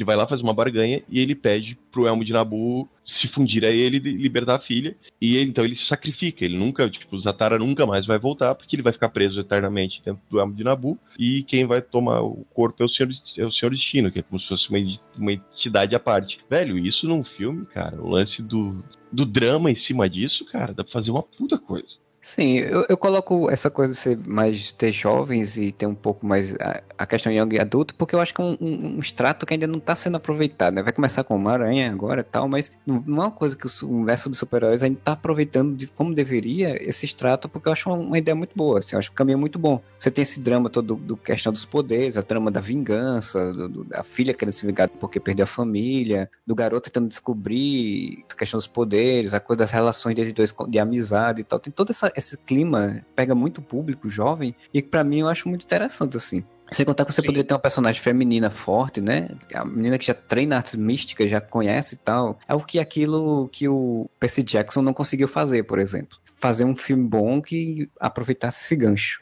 Não conseguiu fazer nada de útil. É, Não, conseguiu sim, que ele fez uma piada ótima do Raul Seixas. Na, do dublado, é óbvio. Cara, mas eu acho uma ótima ideia. Posso dizer mais então, Marcelo? Essa trama do Senhor Destino podia estar numa continuação de Liga da Justiça Dark. É, na verdade eu pensei no- na história de se você fazer um filme do Senhor Destino em si, você pegar, usar vários elementos místicos. Por exemplo, tem um personagem que é chamado Kid da Eternidade, que é um personagem bem classicão, em que eu tinha pensado, por exemplo, o cara bota ele como dono de um bar chamado Eternidade, por exemplo, onde, os- onde o- a menina vai ter que se, se esconder porque o Mordru tá atrás dela ainda, por exemplo. Você vai pegando personagens místicos. Botando, fazendo pequenas participações. Uma franquia da Liga da Justiça Dark, que não precisava se chamar Liga da Justiça Dark, né? Podia ter um nome tipo Dark Universe, como ia ser, se não me engano, no filme do, do Del Toro. Sim. Você não precisa. Ah, não, agora no próximo filme nós vamos ter mais uma aventura de Zatanna Constantine, sabe? Monstro do Pântano. Você pode pegar vários elementos e ir misturando, cara. E puxa daí né, numa continuação em que tivesse um Senhor Destino e que ele fosse o personagem principal, mas você puxa, o, sei lá, o Constantine em algum momento ajudando a menina, sabe? Ou a Zatanna sendo uma personagem coadjuvante. Mas dava pra fazer uma, uma série de filmes meio todos passados no mesmo universo místico da DC, como uma antologia, sabe? Cada um uma história diferente no mesmo universo. Eventualmente algum personagem do outro filme surgiria, velho. Também é uma coisa diferente que não foi feita ainda, né? Fazer o que seriado de TV já, já aprenderam a fazer, né? Que é antologias de temporadas. Você fazer antologias de filme, né? Cada filme com uma pegada diferente. a continuação de Dark Universe não vai ter como protagonista novamente, vamos supor, o Jason Blood, Constantine e a Zatanna, mas o Senhor Destino, a filha dele, esse menino que pode ser, pode ser até o personagem Tim Hunter. Sim, Tim Hunter é o do livro da magia. É, é o Harry Potter. É o Harry é, Potter, exatamente. O Harry Potter, né? Cara, num terceiro filme, velho, enfia o, o espectro, cara um cara comum lá, como é que é o nome do, do da identidade secreta do, da identidade secreta da versão humana do, do Spectre, esqueci o nome agora, que é um policial de Gotham. E, velho, ó, a história de um cara comum, um policial, que morre e se torna a voz de Deus, sabe? Mais um, um filme de uma antologia Dark Universe. Vários contos em forma de filmes longos e você não precisa ter franquias separadas. Você pode ir elevando essas histórias usando personagens aleatórios. Eh, aleatórios não, usando personagens em comum e contando várias histórias do mundo místico da DC. Você chegar pro Doutor e dizer, Doutor, você tá fazendo errado, você tem que vender essa ideia pra a TV, pra HBO, ou pra o FX, ou a AMC, e fazer o Dark Universe como uma temporada de série. Assim, cada temporada Sim. explora uma história. Isso de fato seria uma coisa interessante pro cinema, né? Porque eu acho que o cinema, o, o, por exemplo, o Missão Impossível tentou fazer isso, se eu não me engano, Identidade Burn também acho que tentou fazer isso, de mudar os personagens, manter o nome e mudar os personagens, né? E acabou não vingando, mas porque os personagens anteriores já tinham tido muitos filmes, já tinham ficado muito firmados. É... Né? Mas é diferente, né, Marcelo? Porque daí, no, no Identidade Born, no Missão Impossível, é porque os protagonistas ou estavam muito caros ou não estavam mais a fim de fazer. Não é, não é uma decisão criativa, é praticamente uma decisão executiva você trocar os atores. Não, sim, mas o, o que eu falo é de que não foi dada a decisão, mas que os filmes não deram certo porque o público já estava muito ligado àquele sim. personagem, àquele ator, né? Você faz Nesse três, quatro não. filmes com Tom Cruise, três, quatro filmes com Matt Damon, aí você troca pro Jeremy Renner, nos dois casos, inclusive. Uh...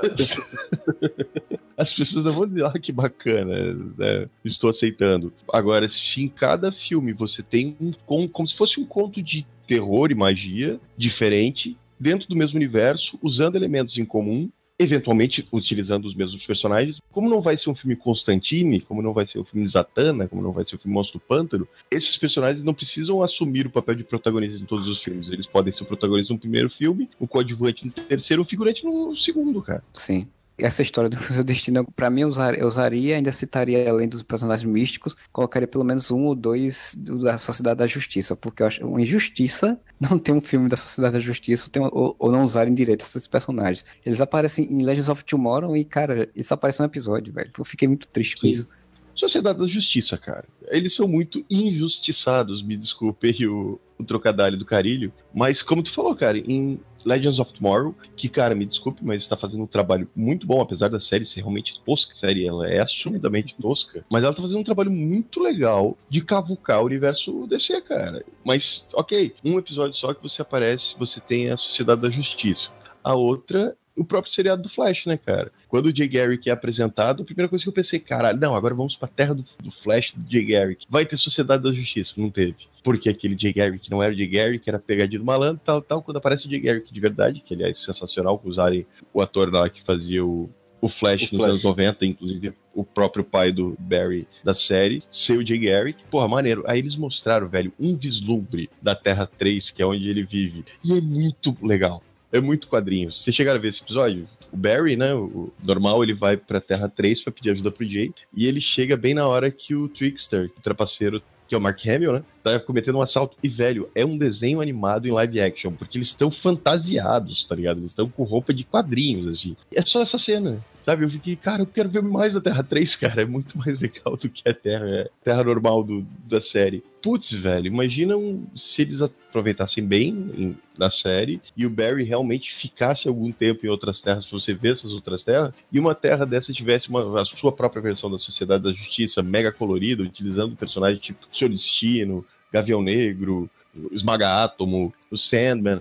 E, mano, não fazem. Então, putz, um filme ou uma série da Sociedade da Justiça seria muito legal. E passado lá nos anos 40, né? Pra dar aquele, aquele ar meio Watchmen, não o filme. Falando do, do, universo atual, que existe no cinema, se você tem a Mulher Maravilha na Primeira Guerra, você faz um filme da Sociedade na Segunda Guerra, pronto, fechou as guerras. Seria muito, muito interessante. Tem uma saga muito legal da Sociedade da Justiça, que eu não vou lembrar o nome agora. Um dos heróis se torna presidente, uma coisa assim. Ah, Era de Ouro, não. É... A Era de Ouro, acho que é o nome. A Era de Ouro eu sei que daria um puta filme essa história. Você adapta aquilo ali, esse roteiro pra, pra cinema, velho, dava um puta filme. É, você teria mais uma história de guerra, intriga política, ideológica com poderes. e, e roupas. e usando personagens que você tem mais liberdade, cara. Porque, queira ou não, as maiores reclamações que a gente tem, né, que as pessoas têm do Batman vs Superman, desse universo que está sendo construído pelo Zack Snyder, é a descaracteriza- descaracterização dos personagens. Por que vocês podem mudar tudo em Guardiões da Galáxia que o pessoal tá cagando, cara? Eu não tô preocupado se o Peter Quill é daquele jeito ou não nos quadrinhos. Tô preocupado se o Rocket é daquele jeito ou não nos quadrinhos. Antes dos filmes, ninguém se Ninguém se importava. com isso. É, assim, o que falta pra descer é, é o que eu abri o podcast falando. Cara, eles precisam lembrar, diferente, inclusive, dos heróis da Marvel, os heróis da DC são ícones heróicos.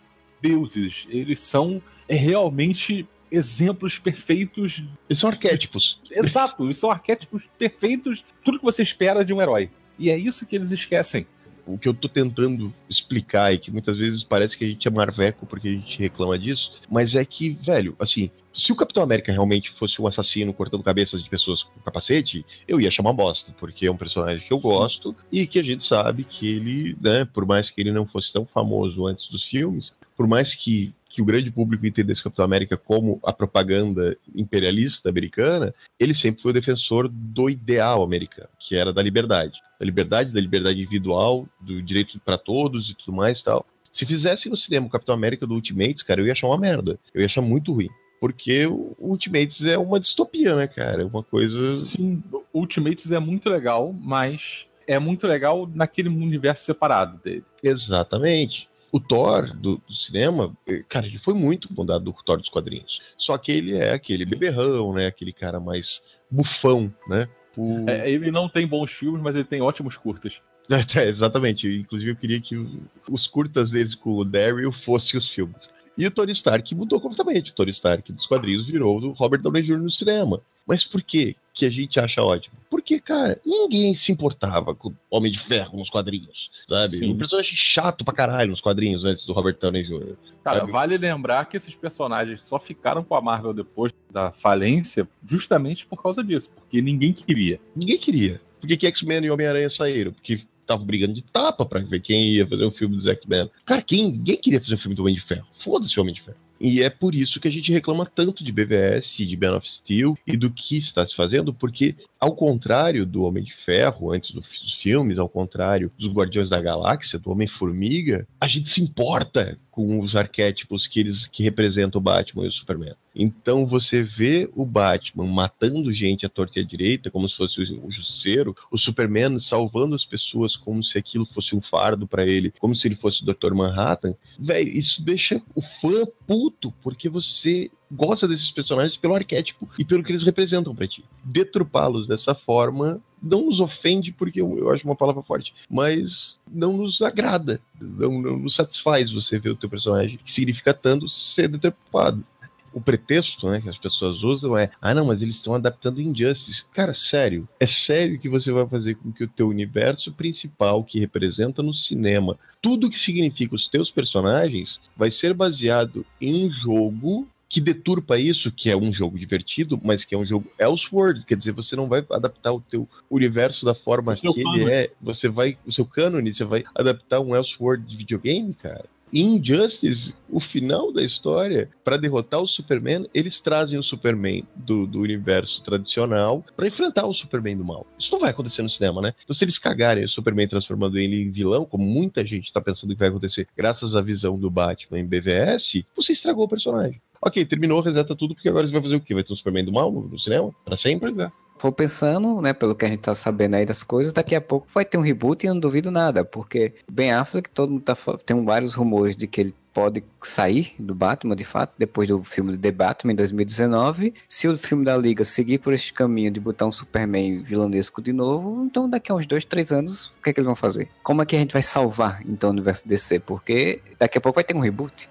Eu, eu não consigo ver uma forma de salvar, sabe? Você consegue minimizar danos daqui pra frente. Um filme da Mulher Maravilha agora eu acho que tem chance de ser bom. Modeste, eu posso todas as fichas, né? Então tá tranquilo. Num filme da Liga, você trazer um Superman de volta e daí você vir com esse pretexto de, ah, ok, matei, morri, agora eu respeito a vida, sabe? Cara, me dói falar isso, velho, porque o Superman, velho. O é o personagem que ele tem que ser o, o baluarte da bondade. Tem que matar, morrer, matar metade da cidade numa luta, morrer lutando contra. Pra eu voltar agora e agora eu sou bonzinho, sabe? Agora, agora eu, eu me preocupo com a humanidade de verdade, não só com a Lois e com a minha mãe. como é que você espera uma reação diferente de uma pessoa que foi criada como ele foi pelo, pelo Jonathan, que chegou Ah, e falou assim, né? você devia deixar as crianças morrerem mesmo. Foda-se eles. Morram. É, Foda-se os outros. Você vai ter que esquecer, velho, o que aconteceu BVS, Man of Steel, Esquadrão Suicida, esquecer praticamente tudo e esquecer que o Superman foi corresponsável pela devastação de metade de Metrópolis. Você tem que ignorar que o Batman matou metade de Gotham, né, dos bandidos de Gotham, numa perseguição de carro. Eles têm que melhorar muito a qualidade dos filmes e conseguir acertar muito o tom dos personagens daqui pra frente. E a gente vai ter que ter muita boa vontade de esquecer o que aconteceu antes. Faz a crise, acabou, ó. E vamos começar agora tudo de novo. Começa um, um- um novo filme e é isso. Se quiserem fazer um Batman mais novo, eles vão chamar o Casey Affleck, né? Que você acha parecido com o Kaique Brito. É, aí o Casey Affleck não vai estar disponível, eles pegam o Kaique Brito. Ah, que tá de boa, tá fazendo novela na Record. Eu não duvido nada que se realmente o Ben Affleck sair e aí eles perderem o seu Batman e eles tiverem que fazer um- um- alguma alteração porque, né, enfim, eles vão botar um outro Batman, outro ator, até pode fingir que nada aconteceu, mas fica estranho. Podia muito bem fazer, tipo, acontece algum evento, como por exemplo falou aí, tem Darkseid, tem Apocalipse, tem todo essa- esse universo de poderes aí, algum evento que abale a realidade e aí você volta com os atores, mesmos atores, só que com um universo diferente e com personalidades diferentes, que é aquelas personalidades que a gente queria ver desde o início. E aí você segue o baile como se fosse em outro mundo. Eles vão pegar, vão fazer essa crise nas infinitas terras. E aí, no final, qual seria o plot twist? Seria que no final da crise, você ia descobrir que você, durante todo esse tempo, na verdade, não viu a Liga, você viu o Sindicato do Crime. Porra, Tudo faria sentido, e aí você veria que o Snyder era um visionário. pelo menos pro Batman e pro, Superman, os dois personagens são muito mais pra Ultraman do que e o Coruja do que pra Batman e Superman. né? É, a Mulher Maravilha que é a única que salva ainda, né? Que ela não é. Sim. A gente não viu ainda o que, que o Flash e o Cyborg vão aprontar na Liga da Justiça, né? com a Momoa. É, mas o Aquaman vai fazer merda. Ele vai ser violento, vai, vai ser o Lobo Aquaman. Aqualobo. É, eu acho que em algum momento eles vão acabar fingindo que nada aconteceu e seguir as histórias com novas histórias e tentando dar uma personalidade um pouco menos pesada e dark, os personagens, para poder segurar o público, né? Para o público também gostar e a crítica também gostar, né? Cronologicamente vai ficar muito estranho, né? Porque você vai ficar vendo os filmes e dizer: o que foi que houve? De repente os caras mudaram. Não, mas olha só, assistir os filmes da Warner é muito confuso, né?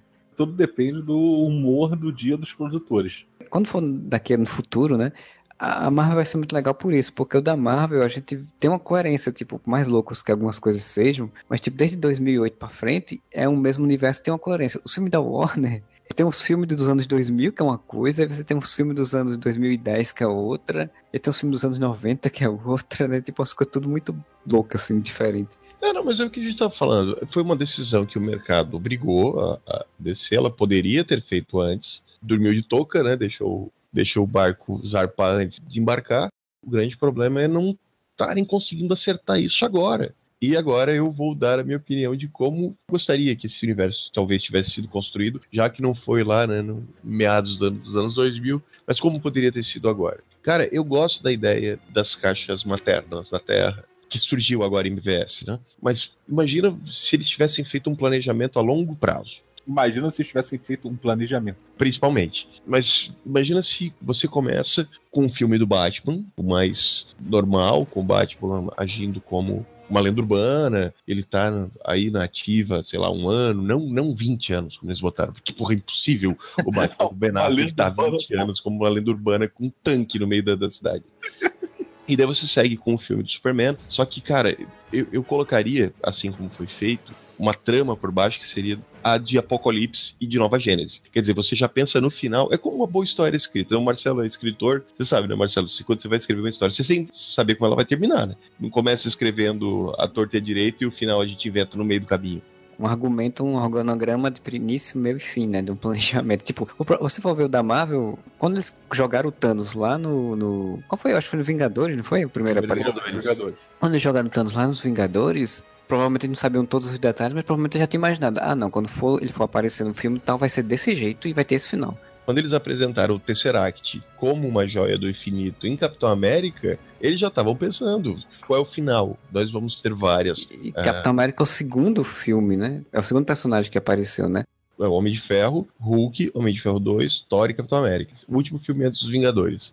Mas você tem o lance de uma joia do infinito e usando o cubo cósmico, que é um, um item clássico do Caveira Vermelha, mas isso já ligando ao filme que ia sair 10 anos depois eles já sabiam onde chegar. Então, como fazer, cara, na, na, DC pelo menos? Quer fazer o lance das caixas maternas? Faz a seguinte história que vai ser revelada lá no futuro, talvez num filme dos Novos Deuses, em que teve o Ragnarok, surgiu Nova Gênese e Apocalipse, né, como lar dos deuses que nasceram depois, e Apocalipse e Nova Gênese estão em guerra por causa da posse das caixas maternas. Vamos supor que tenham seis caixas maternas. O Pai Celestial engana o Darkseid, esconde quatro caixas maternas e para acabar com a guerra, fica uma caixa materna em Apocalipse e uma em Nova Gênese, como um, um tratado de trégua né, entre os planetas. E dá até para fazer aquele lance da troca dos bebês, né, que o Pai Celestial entrega o Senhor Milagre bebê ainda, né, pro Darkseid, o Darkseid entrega o Orion, e como uma forma deles selarem a paz entre os planetas. Como eles estão fazendo, só que um pouco mais de planejamento. Diz que o Pai Celestial veio pra Terra, que seria um planeta meio que ignorado, né, no resto do universo, aquela porra daquele planeta de merda lá no canto, e entregou as três caixas, assim como foi feito isso tudo é uma, uma cena de abertura pré-início de um filme, né? Tipo, você pode ir apresentando esses elementos nos filmes e explica, literalmente, lá no filme dos Novos Deuses, antes de uma Liga da Justiça 3, sabe? Mas é uma coisa que você vai plantando aos poucos. Aí vamos supor, o, o Pai Celestial entregaria as três caixas maternas para os três grandes líderes da humanidade há 5 mil anos atrás. E que na minha cabeça seria a Rainha Hipólita, né, a Rainha das Amazonas, o Rei Whatever, que é o, o antepassado do Aquaman, é o Rei dos Atlânticos, o terceiro cara, para mim, teria que ser, vamos supor, um personagem que seria, entre os homens, entre os mortais, o mais poderoso. E, velho, podia ser um Adão Negro, e você dá uma puta importância pro The Rock dentro do universo da DC, porque ele seria o, o portador da terceira caixa materna. Aí, como o Adão Negro é um cara filha da puta, e ele se sente mais importante ainda por ser escolhido como, sei lá, um representante dos, dos homens na Terra, ele resolve expandir o império dele, cai de porrada com as Amazonas, Amazonas, Grécia, Grécia, Mago Shazam. Mago Shazam ajuda as Amazonas e prende o Adão Negro. Velho, você tem um, um início para um filme do, do Capitão Marvel, do Shazam. E um personagem que eu acho que podia ser, assim como na Marvel eles usaram o Nick Fury, na DC, como a gente falou, a fraqueza da Marvel em todos os filmes são os vilões. Os vilões são muito bons, fora o Rock é tudo muito bosta. A DC tem uns vilões muito fodas. Então você podia ir ligando esses personagens, tipo Lex, Coringa, não tudo com Darkseid, pelo amor de Deus, que eu acho isso idiota, mas podia ter um personagem que fosse o elo entre esses filmes, que seria aquele o glorioso Godfrey ele fosse um enviado do Darkseid na Terra, como ele foi lá naquele. no, no Lendas, porque o Darkseid descobriu, milênios depois, o Darkseid descobriu o plano do, do Pai Celestial, mas ao invés de cair na porrada com Nova Gênesis de novo, o Darkseid manda o Godfrey pra Terra para começar a investigar onde é que estão essas caixas maternas, para ele ter uma vantagem acima de, de Nova Gênesis. Vamos supor, ele poderia ser o cara que, que vai criar uma intriga lá com o irmão do, do Aquaman e você tem a saga do Trono de Atlantis. Tipo, ele entrega uma tecnologia pro cara em troca da caixa materna. Você pode ter ele fazendo o Dr. Sivana libertar o, o Adão Negro para descobrir onde é que tá a outra caixa materna.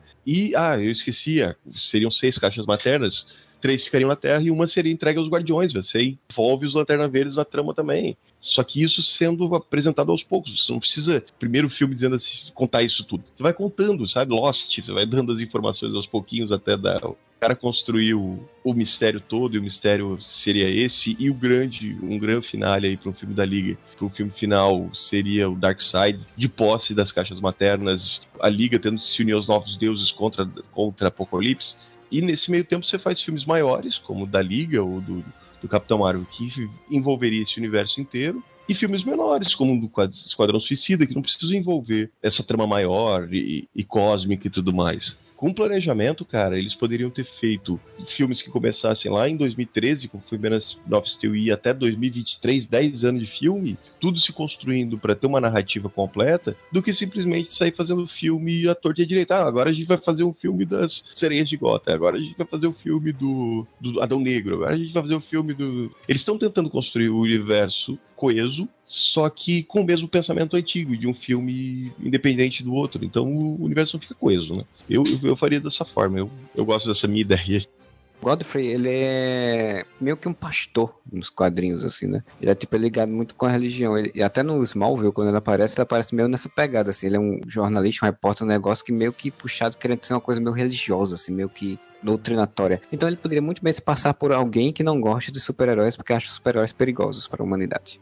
O que Lex tentou ser no BVS, né? Seria a máscara que ele usaria, né? Exato. E por isso ele ajudaria os vilões, por isso ele estaria falando contra os heróis, para depois você entender, você ver, ah, não, então, tipo, quando Desada aparece, por exemplo, você, ah, puxa, que isso, é outra coisa e tal. Sim. É, a grande questão, o grande problema que a Warner passou foi porque ela primeiro disse que não, não vamos fazer, e aí depois, quando viu que tinha que fazer, resolveu fazer um universo compartilhado e foi correr, né, para fazer isso. Então, você tem dois filmes que saem dois anos seguidos, todos os heróis aparecendo de uma vez só, né? Na Marvel foi construída aos poucos para poder acostumar o público aqueles heróis, o público até em conhecer aqueles heróis. Na Warner não, eles já jogaram tudo de uma vez. Eu quando falava que ia ter um universo compartilhado, eu achava muito interessante se tivesse tido tipo, ah, vamos fazer a Liga da Justiça com uma história que mostrasse, fizesse com que todos se reunissem e aí você conhecia um pouco daqueles personagens e depois você fazia os filmes solos. Só que da forma como eles fizeram, fazendo o BVS no meio disso, cagou para mim tudo que, está, que podia ser feito. Porque o BVS, para mim, ele caga exatamente o que deveria ter sido fazer o filme da Liga logo e depois mostrar os outros heróis.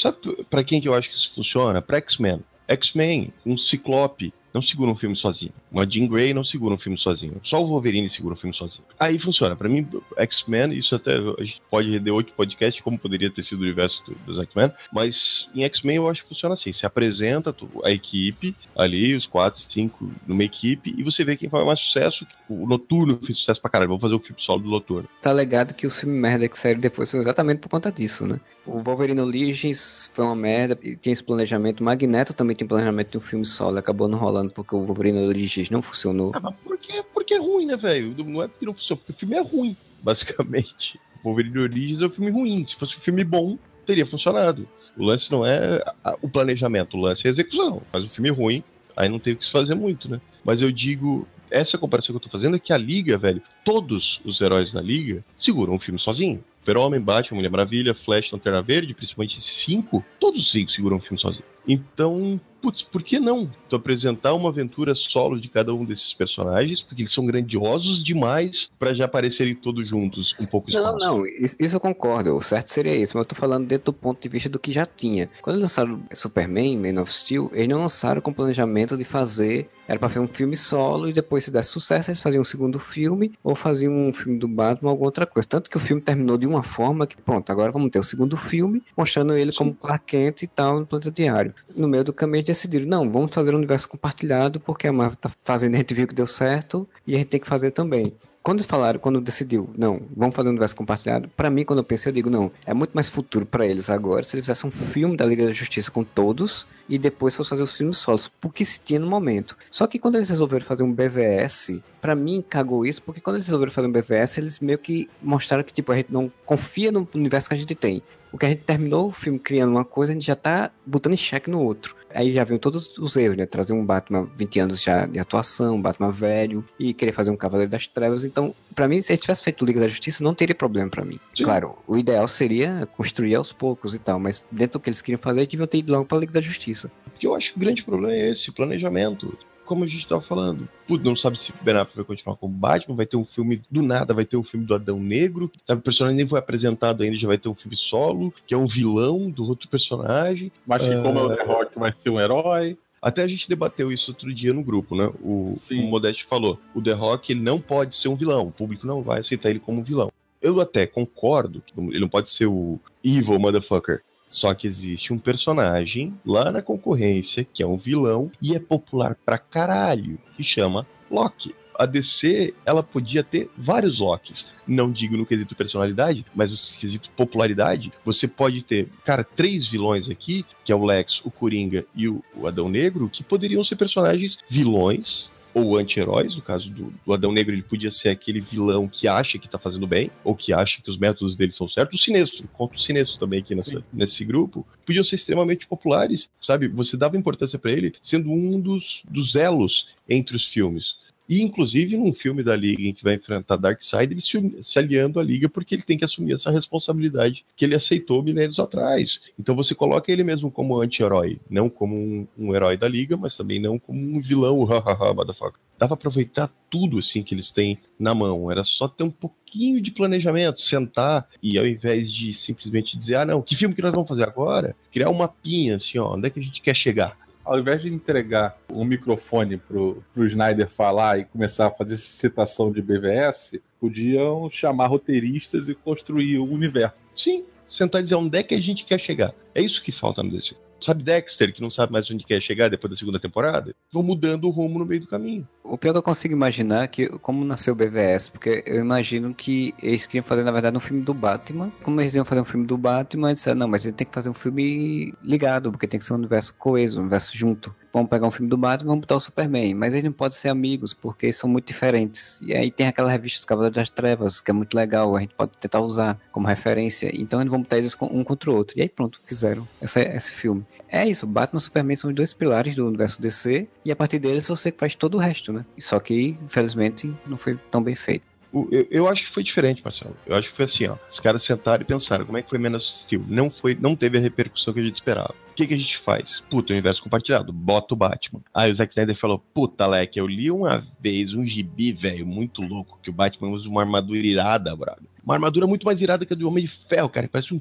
tanque, Leque. Então tá, vamos, vamos fazer isso aí. O Zack Snyder, ele é egocêntrico. Sabe, quando ele quis fazer seu, a sua própria visão de Watchmen, e ele falou: esse final não faz sentido, vou fazer o meu final. Foi a mesma coisa, ele viu ali o, o Cavaleiro das Trevas e disse: cara, eu quero fazer um Cavaleiro das Trevas. Meu, é melhor. Então não importa se o contexto de Cavaleiro das Trevas não tá no filme, eu quero fazer, porque é um cara superficial, um cara superficial pra caralho. Esse universo todo da DC, infelizmente, ele está sendo construído em cima do ego do Zack Snyder, de eu quero fazer meu Cavaleiro das Trevas. Eu acho que o Superman é uma máquina de guerra. Eu acho que o Zack Snyder tem fotos comprometedoras de, de altos executivos da Warner. Não é possível. Ah, tenho quase certeza disso. Find him! Save Martha! Então a gente vai chegando ao final desse podcast. Espero que vocês tenham curtido e espero que vocês deem suas opiniões, deem seus comentários lá na postagem no site, no nosso blog, no areva.com, ou você manda e-mail pra gente para o contato areva.com. Ainda tem o Facebook, ainda tem o Twitter e fala aí que filmes, né, que histórias vocês gostariam de ver da DC Comics no universo, no cinema, seja compartilhado ou não, seja solto ou não, ou ainda que coisas vocês gostariam de ver modificadas agora daqui para frente no universo de heróis da DC. E whatever.